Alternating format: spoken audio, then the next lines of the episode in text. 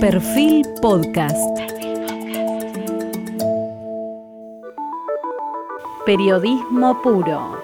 Jorge Fontevecchia, en entrevista con el empresario y productor Javier Grossman. Hoy estamos con Javier Grossman. Alguien lo llamó una vez el regisseur de la felicidad K. Javier Grossman es un protagonista de la cultura del rock que pasó a la política y produjo una parte esencial de la iconografía K.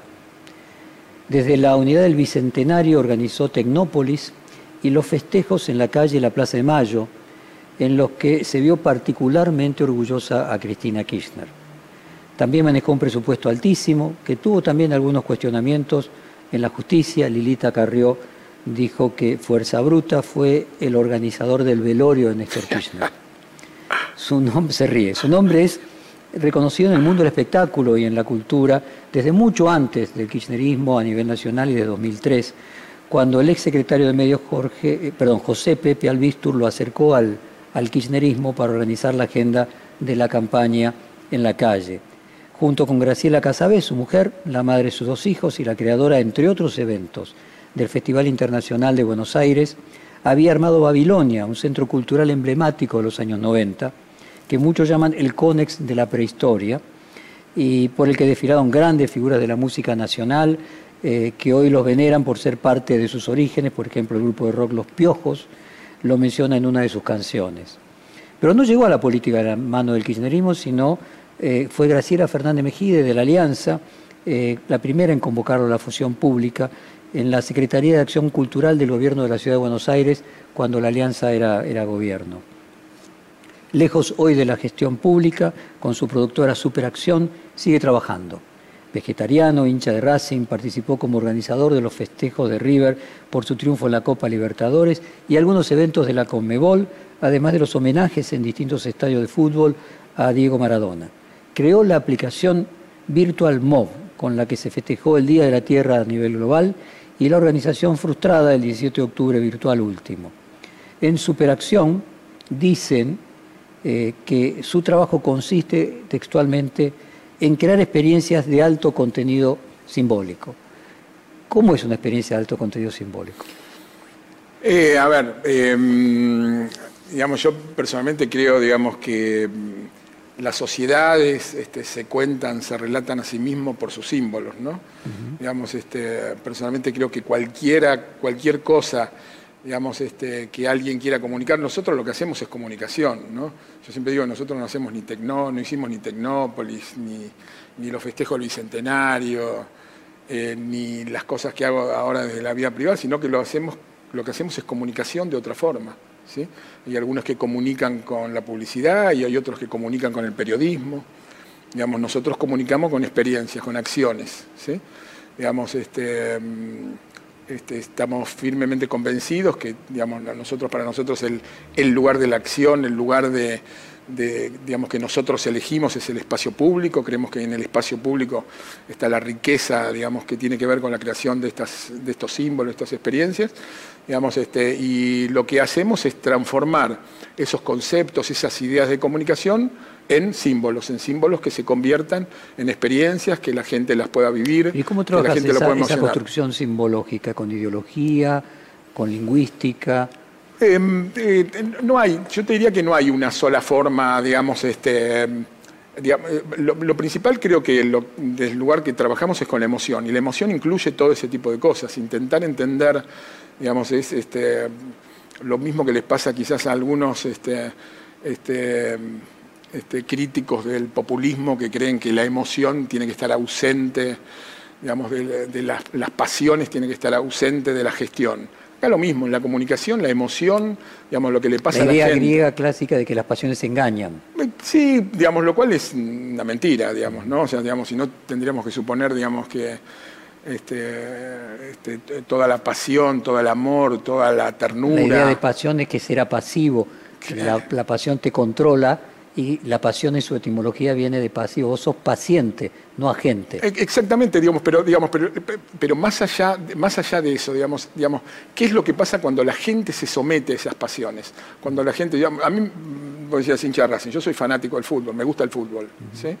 Digamos, este, ¿Uno entrega el libre albedrío en ese momento, como decía Freud en la masa? Yo creo que sí, digamos, porque digamos, este, eh, lo que creo que sucede es que en la pasión es donde aflora la real esencia, no solamente de los individuos, sino de la sociedad. esa, es esa es tu ideología. es una ideología, de, una ideología de abordaje al menos. En, en, cuenta, en la cuenta de Twitter de la productora Superacción, ya nomás Superacción, eh, dice, ¿qué soñaste? Lo hacemos realidad. Eh, a ver si interpreto. Vos convertís, construís significantes que representan, el sueño sería el significado y vos lo convertís en un significante. Alguien el otro día me decía, digamos, que yo, digamos, era una especie de, este, de fábrica de interlocutor o de mediatizador de los deseos de la gente, ¿no? digamos, este, lo cual me, parece fascinante que alguien lo vea de esa forma, ¿no? O sea, digamos, el deseo, digamos, el deseo en cuanto este, a, lo super, a super que tiene, el deseo en cuanto este, em, eh, a lo superestructural, el deseo en cuanto este, a la pasión, el deseo en cuanto a la incompletud, el deseo en cuanto este, a, la búsqueda de lo que no tengo, y todo ese tipo de cosas, me parece fantástico, digamos, que alguien... El deseo siempre es el deseo de otra cosa, decía Lacan. Exactamente, la incompletud. Sí, digamos, este, deseo algo porque no lo tengo, porque no lo poseo. Vos dijiste de Tecnópolis que querías mostrarle a la gente la innovación tecnológica textualmente, le leo, de manera verdadera pero también divertida. O sea, la cultura popular tiene como característica ser divertida, mientras que la alta cultura no se preocupa de eso. Eh, no, no, creo en esa, diferenciación entre alta, cultura, y baja cultura. Me parece, digamos, que es este elitista. Eh, sí, digamos, eh, una, una falsa grieta digamos, este, instalada ahí. La cultura es cultura y cada uno consume la cultura que, que, puede, que quiere, que desea, que se le permite, a la cual tiene acceso. Javier, déjame poner en otros términos. ¿Hay una estética kirchnerista distinta de la estética del peronismo? Eh, a ver, yo creo que hay, yo tengo un concepto que son las la épica, la estética y la ética. ¿no? digamos, yo creo que cada movimiento que se cuenta a sí mismo, digamos, cada sociedad que, se cuenta a, su misma, a sí mismo, digamos, tiene que generar una ética que tiene que ver con la ideología, que tiene que ver con los conceptos, con los proyectos, con lo que le quiere comunicar, se quiere comunicar a sí mismo y le quiere comunicar a la sociedad. Tiene que haber este, este, una épica de esa construcción, absolutamente todos los sistemas, todos los modelos, todos los este, todos los gobiernos, todas las sociedades se han construido una épica. Tiene que entusiasmar. Exacto, sí, digamos, y aparte, digamos. Y ahí viene la pasión, ese componente pasional. Exactamente, y tiene que ser el motor, digamos, que lleva, digamos, a que uno, se, digamos, se haga carne de esa, de esa, de esa mm, ética, ¿no? Y por supuesto todo eso conlleva una estética determinada. Yo creo que no hay forma de comunicar, no hay forma de generar, de contar, de relatar. Ahora, digamos, este, se han enojado cuando me hablan del relato y qué sé yo, entonces ahora lo llamamos narrativa, pero es lo mismo, ¿no?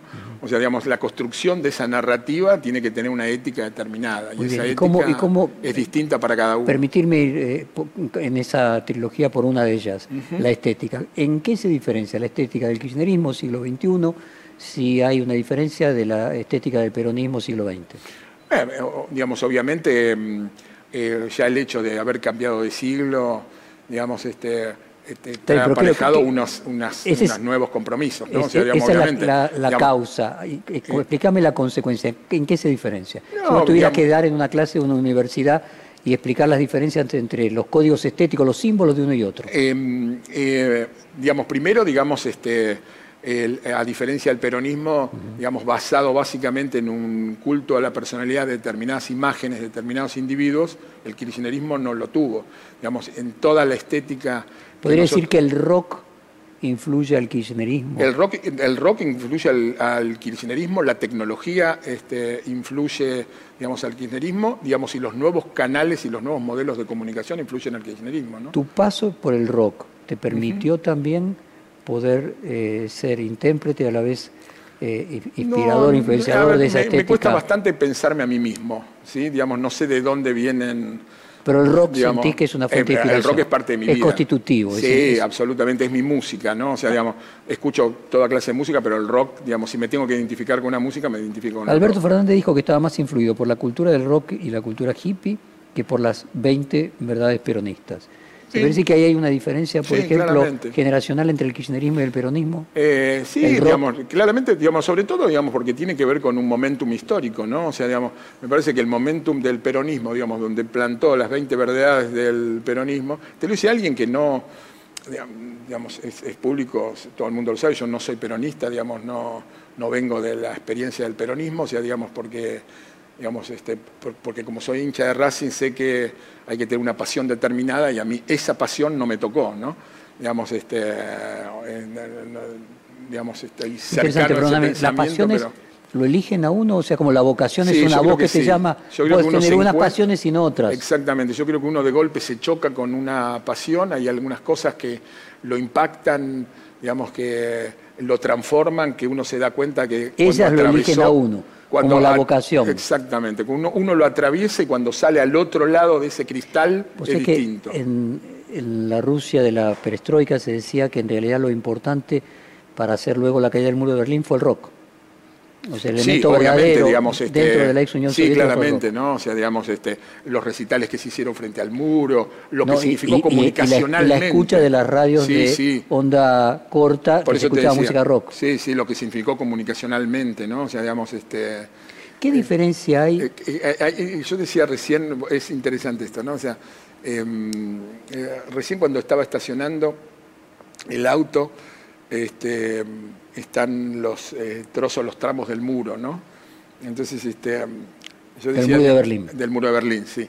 Digamos, este, este, en tiempo de grieta, cuántos más difíciles son superar los muros que superar las grietas, ¿no? O sea, digamos, este, Nosotros escribimos sobre ese tema, la comparación entre el muro y la grieta. Ah, mira. Así que la asociación es, porque finalmente son dos formas de separar. El sí, pero es más fácil saltar las grietas que crear un puente. Bueno, de hecho, como mecanismo de defensa militar en la antigüedad se construían muros y fosos. Y fosos. O sea, finalmente era una grieta, ¿no?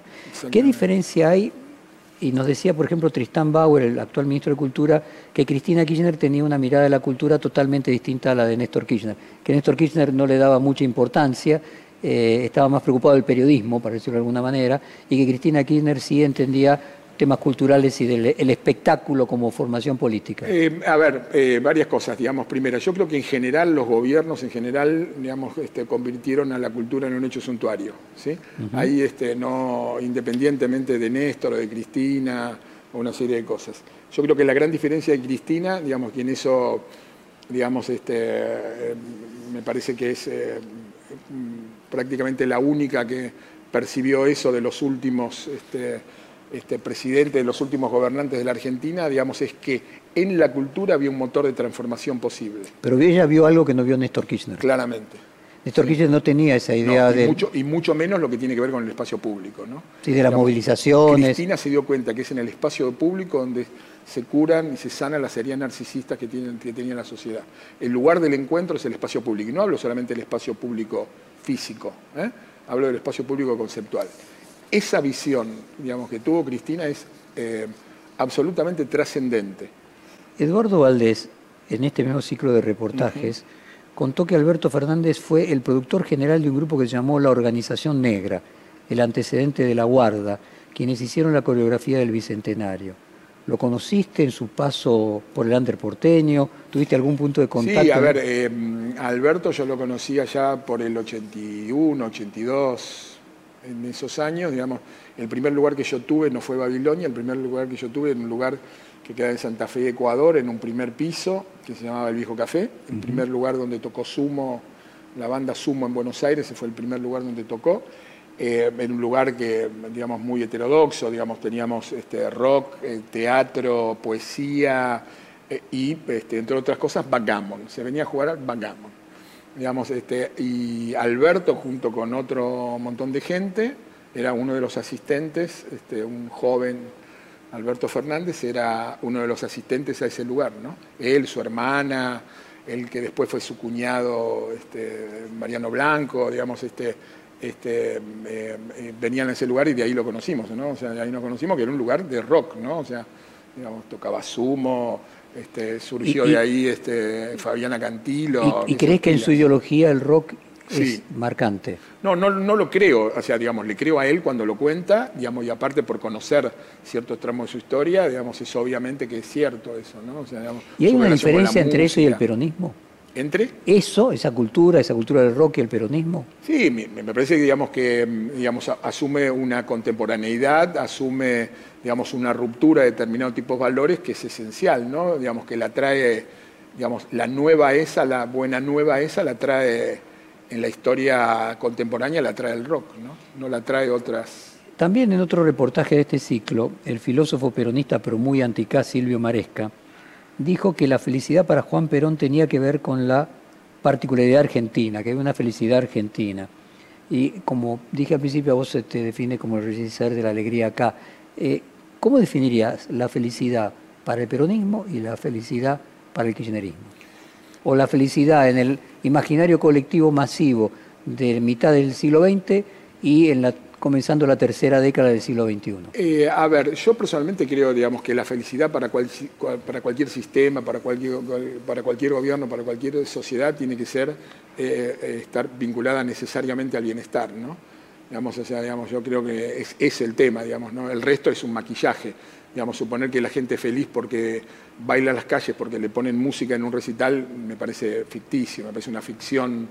Este, Tiene que haber una predisposición no solamente tiene que haber una predisposición, la gente tiene que estar feliz porque está en las calles, porque baila, porque se encuentra, digamos, con el resto de la sociedad, porque se encuentra con sus amigos, porque, pero, aparte porque tiene otro montón de felicidades, porque este, es feliz con la salud que tiene, es feliz porque no tiene hambre, es feliz porque sabe leer y escribir, digamos, es feliz porque llega a fin de mes, digamos, es feliz porque este, los viejos tienen una expectativa de vida alta, digamos, es feliz por todo ese tipo de cosas. Digamos. Entonces, es feliz porque ve futuro. Digamos, y porque tiene un futuro. Porque, muchas de esas cosas producían felicidad en el siglo XVII, no estaban ni producían felicidad en el siglo XVII. Digamos, por ejemplo, digamos, ¿no? A la voz desde tu perspectiva, sos pseudomonista, o sea, la felicidad es el punto principal. Si entendemos a la felicidad como el la sociedad como el bienestar, sí. Nada de kantiano, de que algo del deber y del malestar produce creatividad y, creo que no. avance creo y que progreso. El fin último de la política es la felicidad.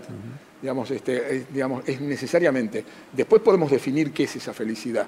Digamos, creo que cada, para, para cada sistema, digamos, este, este, para los conservadores de la década del 30 en la Argentina, la felicidad era poder ir con una vaca digamos, a Europa para tener leche de vaca en Europa, digamos, para otros, digamos, este, para el peronismo era la ampliación, digamos, y para este modelo es la ampliación de los derechos, digamos, es el acceso irrestricto a determinado tipo de cosas, entonces eso es la felicidad.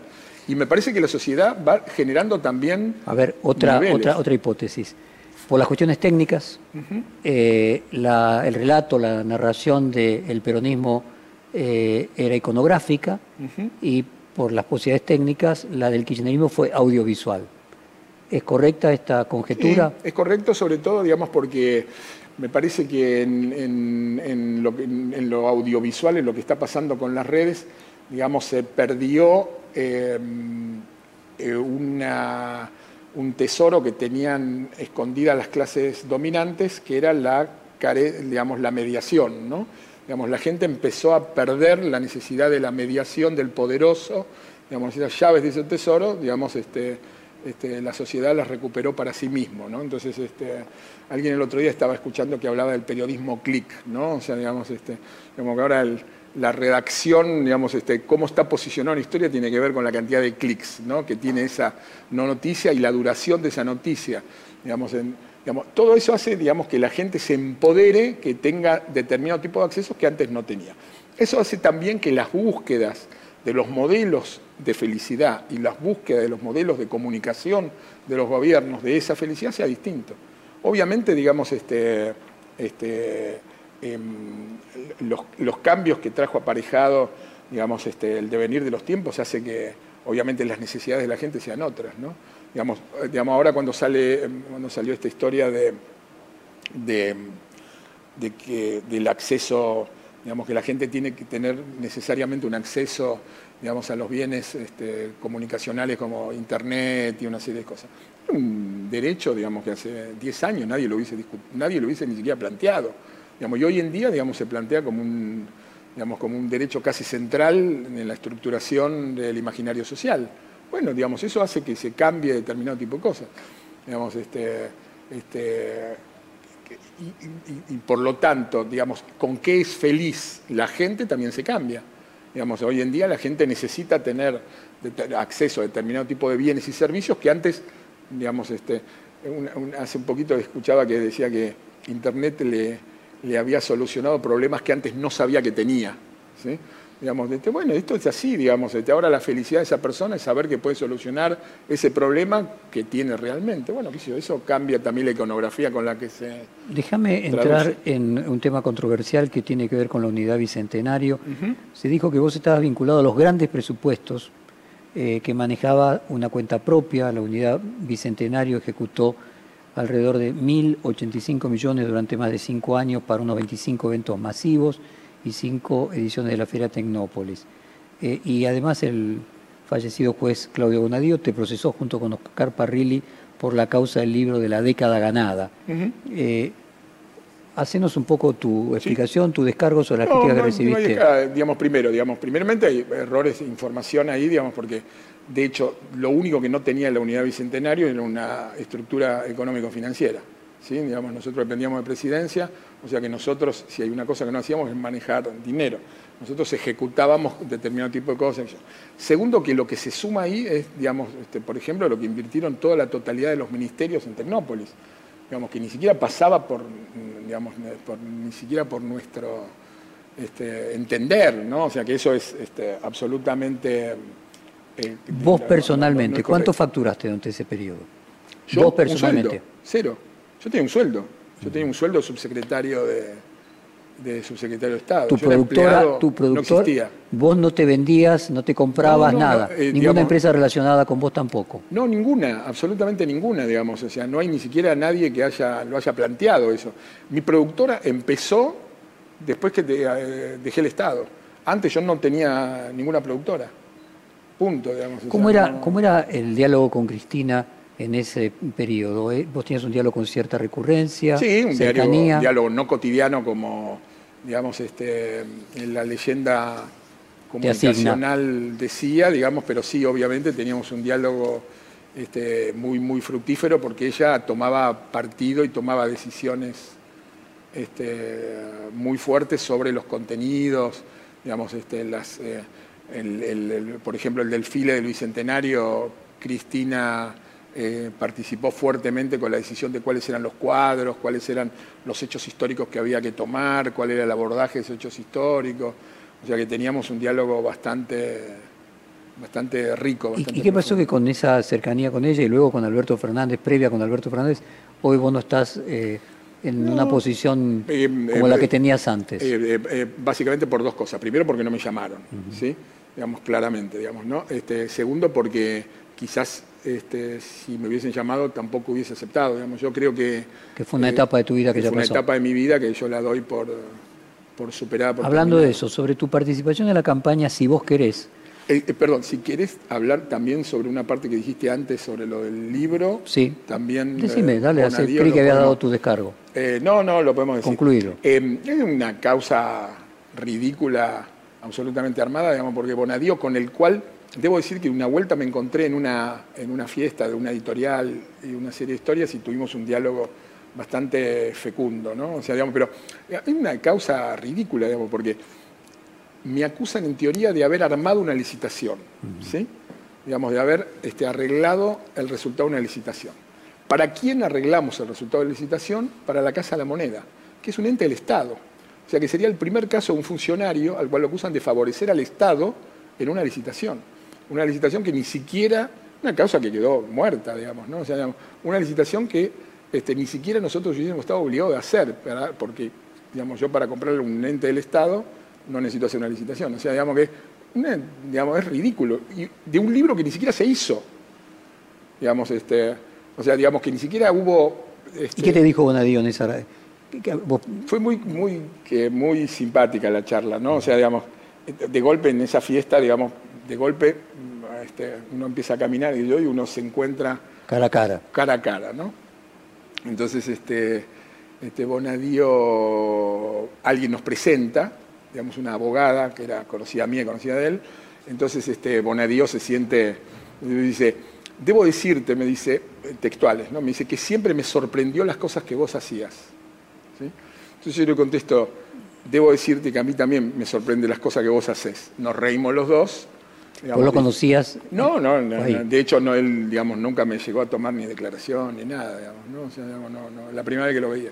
Bueno, respecto de tu participación en la campaña, si vos querés, vos dijiste, me hubiera fascinado crear sí, algo así. no tuve nada que ver.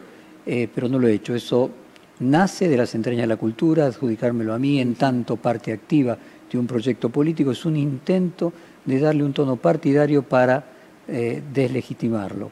Eh, ¿Cuánto hay de autoría en los eventos populares y cuánto se crea solo, es autopoético? Es una mezcla, digamos, hay alguien que, digamos, este, digamos, prende algún fósforo, digamos, marca digamos, algún camino y después ese camino, esa pólvora, recorre los caminos que la pólvora decide, que la gente eh, transita, digamos, pero hay, hay... Aquello de que para que un autor sea autor, eh, eso lo decía Humberto Eco, eh, para que un autor sea autor, la obra se tiene que independizar del autor, si no es una prolongación de su ego. Sí, digamos, sí, digamos, la leí varias veces la frase y la utilicé varias veces. Yo creo que es una frase más este, de fuegos artificios, digamos, que real, ¿no? Pero bueno, en este caso pareciera... Yo personalmente creo que, digamos, hay una interrelación muy fuerte entre autor y obra en forma permanente, digamos, ¿no? Es muy difícil, digamos, separarla, ¿no? Es muy, muy, es muy, muy, muy extraña. ¿Y aquellas obras que no mueren ni envejecen con su autor? Eh, yo creo que hay obras que son, por eso, digamos, son óperas clásicos, fantásticas. ¿no? O sea, digamos, eh, por eso, digamos, hay clásicos, ¿no? Contame Este, qué pensás de eh, la gestión de Macri Tecnópolis y del vínculo de Juntos por el Cambio con la cultura popular. Mirá, debo decirte que Tecnópolis no lo destruyeron, lo vaciaron de contenido, ¿sí? Digamos, este, Oscar Parrilli, el día que este, se volvió a reabrir Tecnópolis después del, triunfo del, del Frente de Todos, este, fuimos y me dijo, che, qué bien que lo debemos haber hecho, que no lo pudieron romper, ¿no? Digamos, como diciendo, digamos, la verdad que estaba bien construido, estaba bien hecho, ¿no? Eh, yo creo que el problema es que ellos convirtieron a Hernán Lombardi, digamos, y la gente que asumió la continuación de lo que nosotros habíamos hecho, eh, entendió a Tecnópolis como un lugar físico, no como un lugar conceptual, ¿no?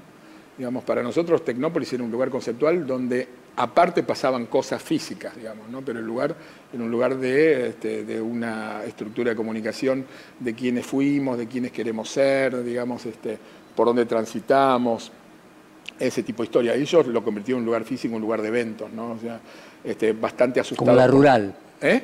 La rural, digo, sí, de una lo mismo, sí, digamos, este, bastante asustados. Este, eh, Como son normalmente los eh, estadios. eh, sí, Lo que pasa es que vos lo que querías era construir otra cosa. nosotros no... digamos, Ahora, por ejemplo, en el relato o en la narrativa, sí. eh, ¿cuál es tu juicio, por ejemplo, de la narrativa que creó Jaime Durán Barba?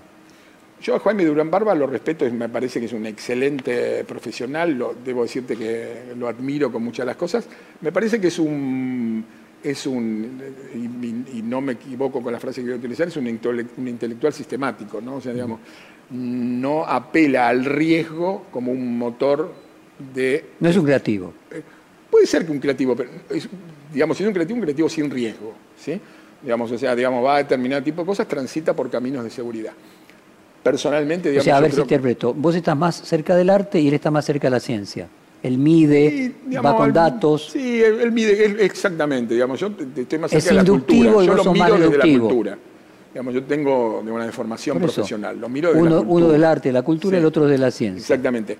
Y ahí hay un tema central, ¿no? O sea, digamos, que tiene que ver con la relación entre la cultura y ahí hay también una, una diferencia que, un riesgo que el- en el caso de Cristina decidió correr y otros no decidieron correr.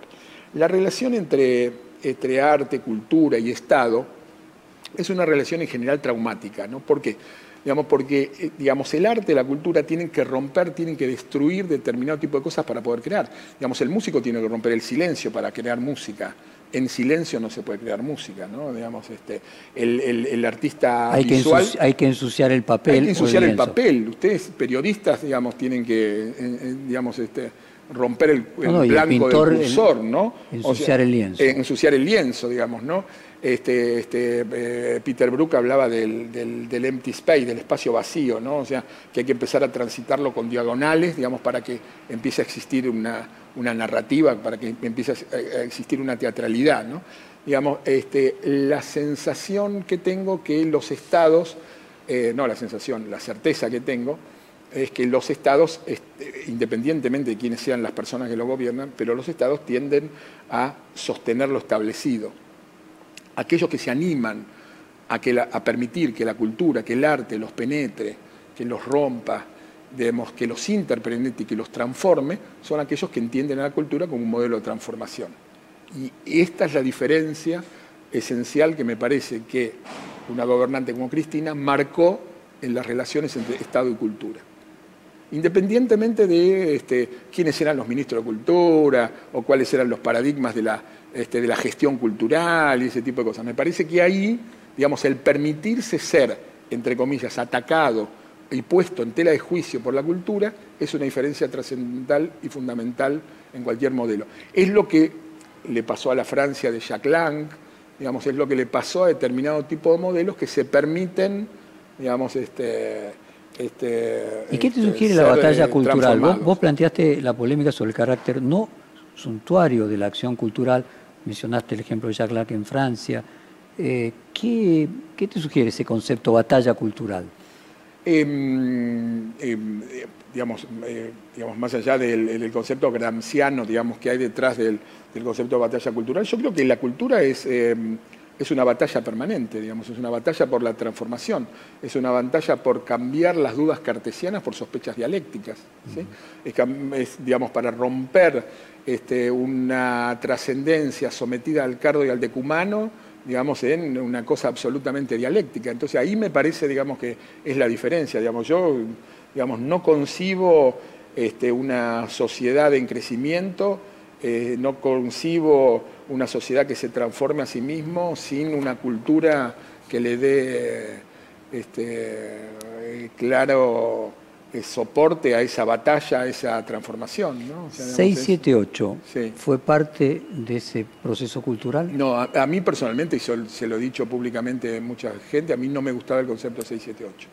Me parece, digamos, que digamos, no tengo problema en decirlo porque lo he dicho públicamente. Yo creo que era un producto quizás necesario en un momento político determinado por la relación de poder con el resto de los medios de comunicación. Digamos, este, yo mismo pongo en tela de juicio algunas de estas cosas que estoy diciendo, pero no me gustaba el modelo comunicacional de 678, no me parece un modelo, ¿Dónde termina modelo correcto. la cultura y comienza la propaganda? Eh, ¿Cuál es la, no, la frontera? Nosotros, por ejemplo, en el periodismo tenemos algo bien claro, es el lenguaje verista y la necesidad de que no sea ficción. Me parece que la, la publicidad puede hacer ficción. Sí, me parece que la propaganda, digamos, este, en el sentido más, este, este, hasta más este, marxista del término, de una serie de historias, de historias, yo me acuerdo en la década del 70 cuando se hablaba de propaganda armada, ¿no? Digamos, me parece que es un instrumento, digamos, me parece que eh, podemos hablar de propaganda como de otros montones de instrumentos, me parece que no tiene... Trump, ¿eh? Trump. Eh. Es, un, es una un propaganda producto armada. interesante, sí, un, un producto interesante. Hoy veía interesante desde el punto de vista cómo naturalizamos determinado tipo de, de delirios, ¿no? O sea, recién, digamos, cuando venía para acá, escuchaba a un periodista a una radio, no sé si no era perfil, bueno, no me acuerdo, eh, eh, que estaba en comunicación con unos periodistas que estaban cubriendo En Estados Unidos eh, En eh, Estados- o habían cubierto el evento. los periodistas de la CNN con chalecos antibala y cascos. ¿Cómo es que van a cubrir una asunción presidencial con chalecos antibala y casco? ¿Cómo es que de repente naturalizamos con un realismo y nos causa gracia que un señor vestido con, disfrazado con cuernos y con una lanza entre al Capitolio, digamos, este, y mueran cinco personas a partir de ese tipo de delirio? Naturalizamos determinado tipo de delirio. La amenaza que, digamos, yo no entiendo cómo nadie todavía lo dijo, la amenaza del último discurso de Trump es feroz. Dice, vamos a volver de alguna manera. Que yo sepa, la única manera de volver en las democracias es por las elecciones. No hay ninguna otra manera en la democracia. Su última frase decía, de alguna manera vamos a volver. Una amenaza, una amenaza este, autoritaria, ¿no? Pero háblame de la construcción eh, y la, la, construcción cultural y narrativa de, Trump. Se dice mucho de que Trump tenía una enorme experiencia en medios por su famoso programa El Aprendiz y que... No, no solamente por eso, digamos, él era un señor que transitaba los medios, digamos, este... Yo creo que tiene que ver con, es un producto claro de determinado tipo de crisis del... Pero desde el punto de vista de la producción... Eh, desde el punto de vista de la producción y, comunicacional. Pero decir que es un fenómeno como Le describió de la sociedad del espectáculo, que un experto en la sociedad del espectáculo. Sí, yo, digamos, yo creo que digamos, una, una persona capacitada para eso en el momento correcto, digamos, este, en, los, en, el tiempo correcto y en la medida correcta. Entonces, en, un reportaje también como este, la diputada española eh, conservadora del PP, Cayetana Álvarez de Toledo, dijo que eh, el liberalismo debiera tener su propia batalla cultural contra lo que llamó la superioridad moral de las izquierdas. Normalmente se supone que las izquierdas tienen más capacidad de construir eh, símbolos y de construir narrativas. Ahora, Trump demostró que lo puede hacer la derecha.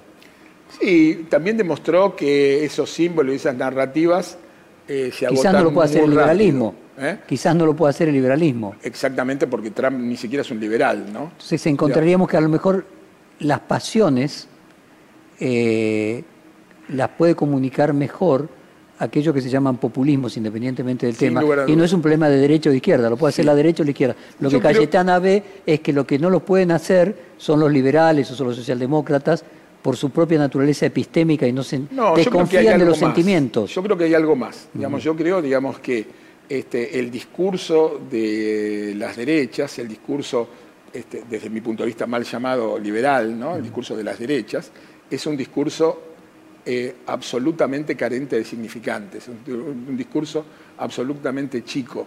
Digamos, o sea, eh, digamos, es muy difícil generar una ampliación de sentido de esos discursos. Hay que ser un malabarista, como es este Trump, digamos, para generarle digamos, una ampliación de discurso y una adecuación digamos, este, este, a un frente de batalla, esta batalla cultural, esta batalla comunicacional, a esos contenidos y a esas no, Pero Mussolini lo lograba, Hitler lo lograba. o sea, lo que estaríamos viendo es que en realidad lo que pueden producir pasión logran utilizar lo logró la el cultura. lo logró digamos, el régimen vietnamita, lo, logró Mao Zedong, digamos, pero eso tiene que ver con los relatos, con las mitologías que se cuentan en las sociedades a sí mismos, ¿no? Los este, obreros alemanes... los, liberales, los verdaderos liberales, la socialdemocracia, tienen un problema con las pasiones. Absolutamente. Teme a las pasiones.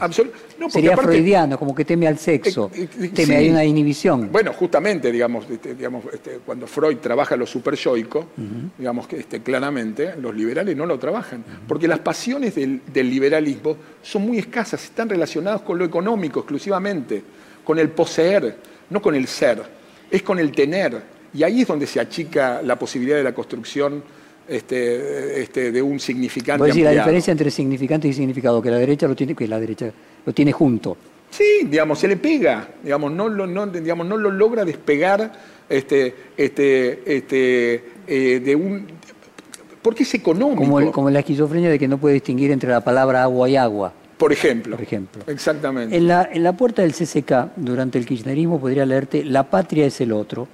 Y durante la gestión de Cambiemos fue cambiada por la frase, o sea, se la cambió por la frase de eh, Jorge Luis Borges que decía, nadie es la patria, pero todos lo somos. ¿Quiénes son la patria? Eh, yo tengo algún problema con esos términos, digamos. Para mí, debo decirlo. Que son discusiones estériles. Eh, digamos, es, digamos, digamos, es una discusión ridícula, digamos, ¿no? O sea, eh, ahí es donde después, cuando este, la gente escuche esto de que si no me van a empezar a decir vende patria, ese tipo de cosas. Para mí la patria realmente es un concepto vacío si no lo llenamos realmente significantes. Yo quiero que me digan qué es la patria digamos, no digamos, que no me digan solamente la patria como un concepto vacío y que después le cambien lo que quiera. Digamos. Si la patria es la ampliación de derechos, si la patria es la felicidad de la que hablábamos, este, si la patria es la forma este, de, concebir el futuro, de leernos en el pasado, de ver cuál tiene que ser nuestro presente, él lo entiende. Ahora, si la patria es simplemente, digamos, para que esté en la fachada, lo escriba quien lo escriba. de un lugar, mm, para mí la patria es poco. ¿Se puede decir que la diferencia en la forma de... Aparte, una sola cosita más, perdón. es, muy gracioso porque, digamos, em, eh, este, a Tristán, digamos, cuando salen a pegarle por el retiro, Tristán es absolutamente borgiano. Tristán, digamos, es el, digamos, este, es el más borgiano de los peronistas que he conocido en mi vida. Digamos, no quiero defenderlo porque él no necesita defenderse, digamos, pero él digamos, es, este, es este, militantemente borgiano, o sea, digamos que lejos estaba eh, en, él alguna decisión de tener que ver con algún tipo de censura, como se pretendió decir, digamos, de que por qué bajaron la frase de Borges del, frente del... Siguiendo con la forma eh, y el contraste en el que el macrismo llevó adelante la cultura, se puede decir que otra característica diferenciadora es que el macrismo apostó a las redes sociales, mientras que el kirchnerismo y especialmente el cristinismo a un contacto más analógico, más carnal en las, eh, con las personas eh, en cuerpo y no en, es que, el, a ver, el, macrismo le tiene miedo a la gente, le tiene miedo a... Este, em, yo me acuerdo cuando, cuando reabrieron Tecnópolis, no lo, digamos, yo les pregunté a la gente amiga que seguía trabajando en Tecnópolis, en las vacaciones de invierno del, 2000, este, del 2016, le pregunté por qué no habían abierto en el primer fin de semana de vacaciones. Entonces lo que me contestaron es porque tienen miedo de que venga mucha gente. Ahora, si no lo abrís para que venga la gente, ¿para qué lo abrís? ¿Para qué haces eso? Pero no por la ideología del número para que vengan muchos, sino porque vos lo tenés que hacer, digamos, para que este, todo el que quiera verlo lo pueda hacer. Hubo un cambio al final de la campaña de Macri con la que logró remontar eh, casi 20 puntos más entre las pasos. Sí, algunos que se asustaron. Eh, pero que en ese que en ese susto, los que volvieron de Pero no solamente en ese susto de los que volvieron de esquiar, en el propio Macri de pasar a tener un contacto con grandes reuniones con masas, con le perdió el miedo a la gente. Le perdió el miedo, no necesitó hacer, digamos, yo creo que Durán Barba o algunos le van a decir, "Che, flaco, digamos, me parece, digamos que este con los trolls de Marcos Peña no alcanza, digamos, tenemos que ir a buscar a la gente donde la gente está, no toda la gente está digamos, este, leyendo en la web, digamos, me parece que tenemos que ir a buscar, me parece que este, y aparte porque se produjo una polarización mayor, claramente, digamos, ¿no? O sea, salido de las pasos, digamos, todo ese núcleo digamos, que votó otras opciones, enojados con uno y que no querían votar a otro, digamos, se terminaron de, si, si entras a sumar esos 20 puntos, digamos, con los, los, puntos de la baña, los puntos de Esper, todos los puntos que habían quedado dispersos. Sí, sí, no 20 en total, sino 20% más de lo que había obtenido. De lo que había obtenido. Bueno, continuamos con Javier Grossman, ahora estamos entrando en el tiempo presente o cercano presente, primero del año pasado. ¿Cuál fue tu participación en la campaña de Alberto Fernández, eh, tu rol de recibirlo como anfitrión, como parte de la organización de los debates? Eh, a ver, lo de los debates no tiene nada que ver con mi, como mi parte en la campaña, digamos, este, este, yo ya tenía mi productora, me presenté, gané una licitación, digamos, este, que hizo la justicia electoral y por eso estaba ahí, digamos, no, digamos, este. Sí, fue una decisión de un órgano autárquico, que nada tenía que ver ni con tenía que ver el gobierno saliente ni con el entrante. Ni con el entrante ni No participaste en nada en la campaña. No, no, no, no, no, participé como este, Después se dijo que los festejos del triunfo de ese año, que Alberto quedó opacado en relación con Cristina Kisilov, eh, y que anticipó de alguna manera las diferencias eh, del frente de todos. ¿Cómo, ¿Cómo evalúas esos actos? ¿Cómo, perdón? En los festejos del día del triunfo, que se vio opacado Alberto Fernández en comparación no, con... No participé tampoco, digamos, más allá de que el lugar físico donde se hizo, digamos, yo tengo una participación en ese lugar físico donde se hizo, digamos, que, digamos pero no, no participé en la organización de los eventos, no, no, no, no, no participé, digamos, este, participé desde el punto de vista no, pero técnico. El lugar, el lugar físico... Sí, pero, pero, digamos, pero digamos, yo me ocupaba de que el sonido funcione, de que las luces estuviesen, de que este, los periodistas tuviesen la conexión de las cámaras, digamos, no tuve una participación desde el punto de vista del armado, me hubiese gustado, digamos. Ahora, el continente modifica el contenido, Javier. sí, el continente es parte de la creación. Me parece que también ahí hay alguna diferencia conceptual, ¿no? que hayan elegido un lugar de la cultura, que hayan elegido un lugar de la música, que hayan elegido un lugar del rock, digamos, este, que hayan elegido digamos, este, un lugar este, diferente, me parece que sí, pero, pero digamos, pero hay un, más que nada un costo de oportunidad, digamos, ¿no? Se hizo en un lugar donde yo tengo algún tipo de participación y, digamos, este, y yo participé activamente en que los cables estén enchufados en el lugar correcto. ¿Cómo se hace cultura en la cual los eventos populares, en tu caso, ocupan un lugar importante en coronavirus? ¿Qué desafío te planteó? Eh, ahí hay un tema central, un tema importante, digamos. Me parece, digamos, que mm, esta situación distópica que está viviendo, me parece, digamos, que hay que remitirse nuevamente a lo que hablamos hace un rato de los espacios físicos y los espacios conceptuales. Lo que habría que repensar es cuál es el espacio conceptual que ocupa hoy, digamos, este, la cultura, el arte, la comunicación, en el medio del distanciamiento, en el medio de este, la imposibilidad de que se reúnan 50.000 personas, 100.000 personas, un millón de personas en determinado tipo de lugar. Eh, hay algunos, desde mi punto de vista, digamos, ejemplos este, de descontrol, de desborde, digamos, este, no le tengo miedo ni al desborde ni al descontrol, pero me parece, digamos, que digamos, lo que pasó digamos, en algunas manifestaciones populares que hubo últimamente y una serie de cosas, digamos, me parece que lo que hay que repensar es cuáles son las necesidades de la gente de consumir, de apropiarse de esos este, parámetros, de esos este, íconos culturales, de esos esquemas, y ver cómo se hace para que esos lugares, esos esquemas, le lleguen a la gente. Me parece que las redes es un espacio absolutamente válido. Lo que pasó con el streaming, digamos, la multiplicación fenomenal que tuvieron el streaming. ¿Ahora es lo mismo? No, no, claro, no, nada es lo mismo. No, no, es lo mismo, no, no es lo mismo. Digamos, este, digamos, es lo mismo este, no cumple ese papel sanador de las heridas de la sociedad que decía Cristina No, generan nuevas heridas generan nuevas heridas y está en la gente de la cultura buscar cómo transformar. O sea, hay algo del cuerpo que es imprescindible para determinadas necesidades. Hay algo de lo performático del cuerpo, de la presencia del cuerpo en lo performático de eso, porque el espectáculo se. Y, esto, digamos, en, en, el espíritu del rock es central, ¿no?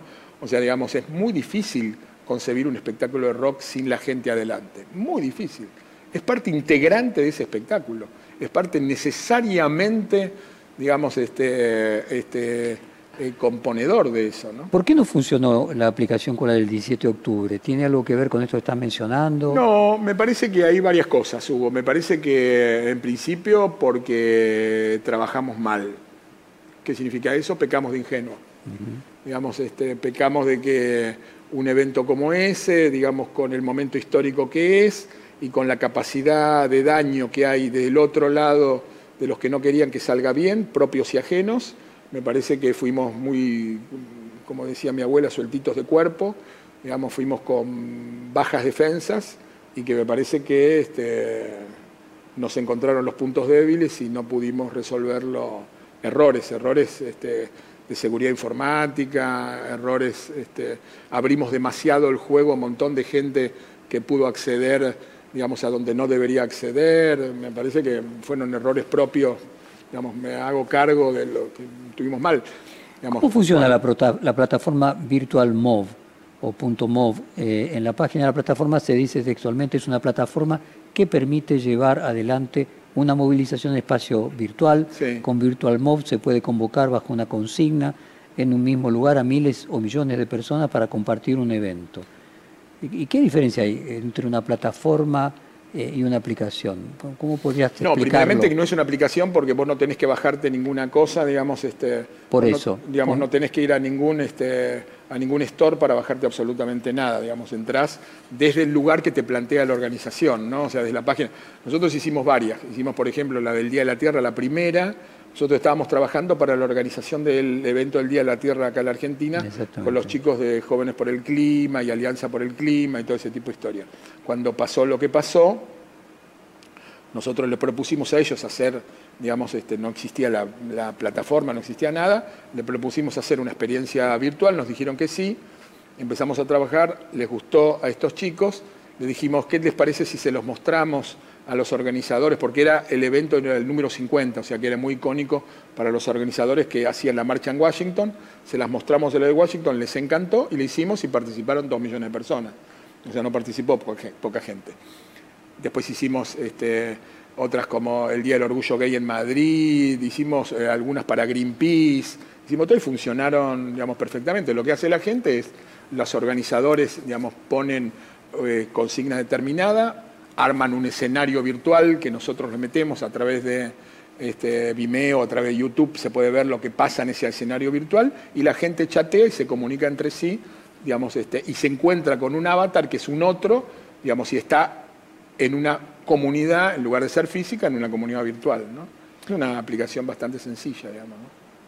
¿Qué sentís cuando a través de una eh, plataforma o a través de un medio digital se pueden lograr producir efectos de contacto en la calle, trasciendo a este momento con el coronavirus? Eh, pues desde la primavera árabe, Sí. eh, lo malo y lo bueno, hasta Sí. la toma en el Capitolio en, en Estados Unidos. Todas esas cosas me producen emociones, digamos, claramente, me produce emoción. Digamos, que la gente utilice y se apropie de la tecnología, que se apropie este, este, eh, de la posibilidad de generar contactos más este, allá de la este- este es mi mediación. espacio conceptual. Ahí Sí. esta la- me viene a demostrar de que una cosa es el Sí. lugar y otra cosa es y el espacio el, el desborde conceptual. de la gente, digamos que eh, los ríos en movimiento van a seguir estando en movimiento independientemente de, este, de los bichos y de los virus y de este, el distanciamiento o el, o el encierro a los que nos sometan los modelos. Eh, Carrió dijo que el velatorio de Néstor Kirchner fue organizado por Fuerza Bruta, eh, que es la que organizó el Bicentenario. ¿Cómo fue eso? Muy divertido. A ver, a mí me producen mucha gracia las cosas que dice. Digamos, yo soy un lector, digamos, este, este apasionado de este, el stand-up eh, pol- eh, cómico político que genera Lilita. Primero, eh, Fuerza Bruta. Fuerza Bruta es un, un elenco teatral, digamos que en el Bicentenario. Nosotros hicimos 118 eventos en el Bicentenario. 118 eventos. Fuerza Bruta participó en uno. Punto. En uno, digamos, y, y en una parte de uno, porque digamos en lo que fue el desfile del Bicentenario, pues evento del Bicentenario, ellos fue- duraron siete días, ellos tuvieron en un día dos horas. Punto. Segundo, ¿qué tiene que ver el velorio de Néstor Kirchner? ¿En qué participó Fuerza Bruta Néstor Kirchner? Digamos, eso es- No, no, dice que vos participaste en el Néstor Kirchner y te asociás vos con Fuerza Bruta y con el pero, Bicentenario. digamos, este, Bueno, déjame sí. cambiar la pregunta. ¿Cómo fue organizar el velorio de Néstor Kirchner? Bueno, obviamente ese día este, em, yo me enteré de lo que estaba pasando por un periodista de perfil. Un periodista de perfil que estaba cubriendo, un periodista del cual yo me había hecho amigo, que estaba, eh, fue a cubrir el censo en el, el- Ese día era el censo nacional, exactamente. Nicolás Diana. Estaba cubriendo el censo. Bueno, él me llama por teléfono y me dice, Javier, se murió Néstor. Ah, déjate joder. No seas pelotudo, se murió Néstor. Lo llamo inmediatamente, corto, lo llamo a Juan Manuel Abal Medina. Me atiende llorando. No, necesito decirte más nada, chau, hasta luego. Este, lo llamé a Oscar Parril, y, eh, esos son mi jefe, me fui allí, digamos, dije, ¿qué hacemos? Digamos, este, me dijo, bueno, esperá, vamos a ver este, qué quiere hacer Cristina, este, alternativas, una alternativa era este, velarlo en el Congreso, en el Salón de Pasos Perdidos del Congreso Nacional, la otra alternativa era la, Casa Rosada, se decidió que sea en la Casa Rosada, hicimos una cosa absolutamente básica y elemental, un corralito por donde pasaba la gente, hablaban de la cuidada puesta de cámaras, cuatro esquinas, una cámara en una esquina, una cámara en la otra, y se terminó la historia, y el, el evento, la emoción, este, lo brutal que le pasó a la sociedad de todo el mundo, lo hizo la gente. Lo hicieron los millones de personas que siguieron desfilando y desfilando y dejando este, crucifijos, pañuelos, eh, flores, cartitas, papeles, emoción, cantos y qué sé yo, digamos, en ese, en ese momento. La verdad que nuestra, me, me hubiese, me encantaría este, vanagloriarme de que tuvimos una, digamos, eh, la emoción, el evento lo hizo la gente, claramente. Cuando ves lo que pasó con el velorio de Maradona también en la Casa Rosada, eh, imagino que debes haber hecho alguna relación con aquel otro. ¿Qué te pasó? Eh, me pasó que mm, veo que yo personalmente hubiese hecho alguna cosa distinta, ¿no? O sea, digamos, este, eh, yo personal, eh, digamos, esto no, digamos, es mi idea, yo lo hubiese sacado a Maradona, hubiese hecho un velatorio a puertas cerradas para los invitados que la familia hubiese decidido, mil personas, 500 personas, en el tiempo que sea necesario, la noche anterior y todo ese tipo de historia, y a las 8 de la mañana del día siguiente este, lo subía en un móvil al estilo del el funeral de John Fisher al Kennedy, este, Avenida Rivadavia, el eje Avenida Rivadavia, las 180 cuadras de Avenida Rivadavia hasta el 18.000 en Liniers, este, para que la gente lo despida en, el tiempo que la gente se decida y en lugar de que la gente venga, nosotros el, el, el sujeto el sujeto Maradona se eh, digamos desfilaba por el medio de la gente. ¿Y por qué eso es el caso de Maradona y distinto en el caso de Néstor Kirchner? Primeramente porque, la, primeramente porque Independientemente de que el lugar pueda ser el Luna Park o la Casa de Gobierno o el Congreso. Lo que sea. Primeramente por varias cosas, porque Maradona no era Néstor Kirchner, ¿no? O sea, digamos, este, segundo, porque... ¿Y eso qué quiere decir? que era, iba a ir mucha más gente a ah, Maradona. Era distinto, digamos, Maradona, digamos, el recorte de la sociedad es absolutamente distinto. Por eso iba a ser mucho más masivo. Y otro público distinto, digamos, el público del fútbol no es el público de las familias digamos, que fueron a despedir a Néstor. Era un público distinto, digamos, la presencia este, del, componente de la hinchada futbolística, de, una pasión distinta, de una pasión, digamos, que este, eh, este, donde el grito, donde el canto y el, el, arrebato es distinto a las pasiones que genera la política, es distinto, digamos. Entonces era obviamente, obviamente había que tomar una respuesta absolutamente distinta. Obviamente con el diario El Lunes somos todo inteligentes y todos lo vimos, ¿no? O sea, digamos, yo creo que este, los que lo organizaron, que lo organizaron bien, técnicamente estaba impecable y una serie de cosas, este, tuvieron. Segundo, que me parece que eh, se encontraron también con una decisión muy férrea de la familia de limitarlo en tiempo. Si esto lo hubiesen dejado, que el, digamos, este, que el los restos de Diego hubiesen permanecido en el lugar dos días, tres días, digamos, hubiese descomprimido toda la situación y hubiese sido mucho más, eh, mucho más sencillo.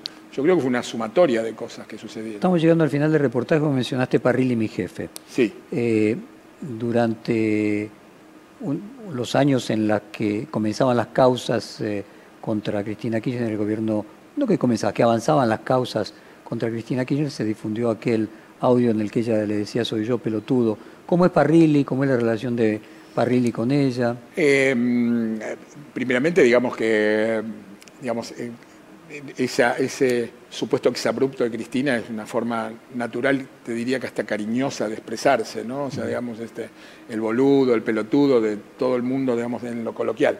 Segundo, que eh, Parrilli tiene una relación muy, muy, muy fuerte con Cristina, muy sólida construida como herencia de la relación que tenía Oscar con Néstor.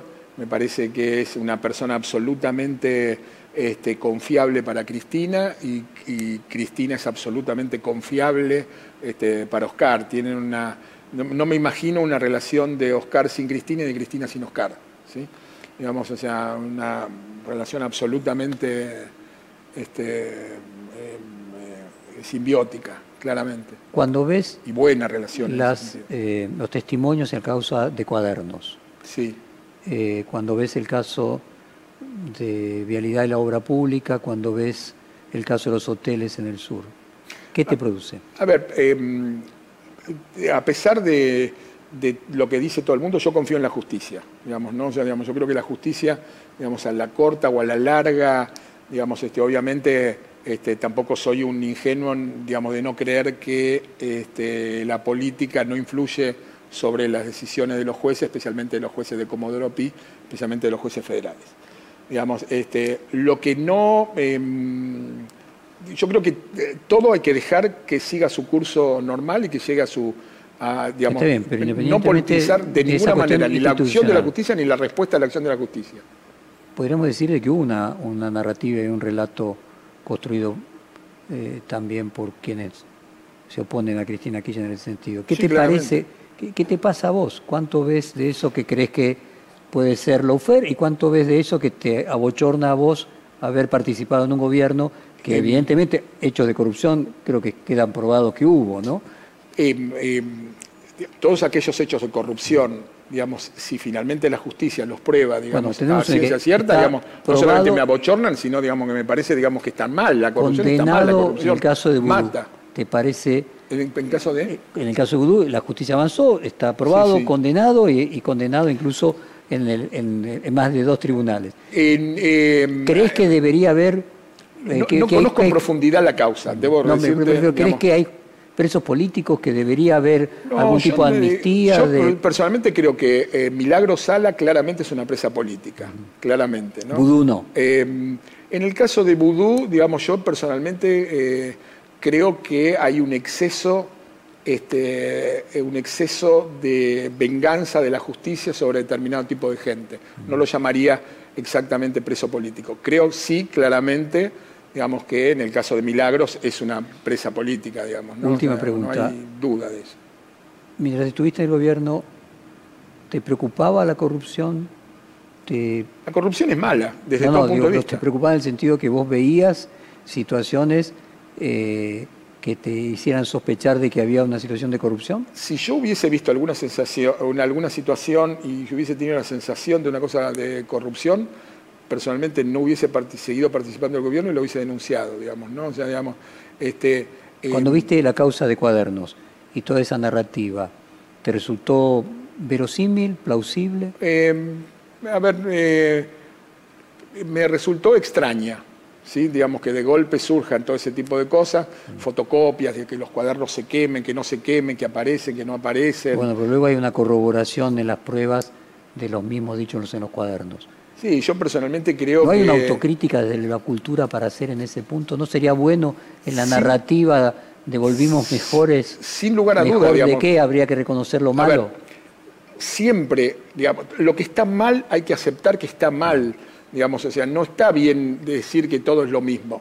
Lo que pasa es que, digamos, ¿qué es lo que está mal? Eso es lo que hay que empezar a discutir, digamos, ¿no? O sea, digamos, claramente. Pero a la cultura le haría bien, y a esa narración... No solamente a la cultura, a la sociedad. le reconoce- haría no, bien. digo, a la, a la- a la cultura que trata de construir el- la colección gobernante. Me refiero a la producción de cultura. Yo creo que hay que someterse, digamos, yo creo que la construcción de esa narrativa debe someterse al albedrío no solamente de la justicia, sino al albedrío de lo que dice la sociedad. Claramente, digamos. Yo creo que no hay que, no hay que ocultar el absolutamente nada. 41% de votos de Macri sería parte de ¿Perdón? el 41% de votos de Macri. Que una persona como Macri, con tal mal resultado, haya logrado 41% de los votos, ¿crees que es algo del albedrío de la sociedad que está Yo diciendo creo que, que, es una, hay- un albedrío de la sociedad que está diciendo, digamos, que hay una falta de liderazgos, digamos, en determinado tipo de sector, digamos que hay gente muy no enojada. hay, no, hay, no hay un tema de corrupción, de rechazo a la no, no corrupción? lo sé, habría que analizar. Obviamente debe haber algún tipo de. de- pero, digamos, si, lo analizamos este, fríamente y cuantitativamente, parece que el otro 59% no le importaba tanto. Entonces. digamos, 48, 48. Eh, Bueno, perdón, 48% no le importaba tanto, digamos, o sea, digamos, este, eh, entonces, digamos, la verdad que no, no quiero caer en la ideología del número, si es más importante a los que les molesta ese tipo de cosas que a los que no les molesta. ¿A vos en lo Segundo, personal? creo que hay que desagregarle. ¿En lo personal te, te- te duele eso? ¿La corrupción? Sí, que te haya sea. pasado. de quien sea, claramente. A mí la imagen de los bolsos volando, si es cierta, de los bolsos volando por encima es de rejas, por eso, digamos, digamos, de corroborarse, obviamente, es cierta, digamos, obviamente, digamos, sería muy hipócrita de mi parte decir que no me dio Javier, se nos, este, se nos vergüenza acabó la hora. mal, ¿no? Eh, es como siempre un gran placer conversar con vos. Fue muy Gracias, igualmente. Muchísimas gracias. eh. Y un honor, aparte, conversar con vos. Muchas gracias. A vos. Perfil Podcast.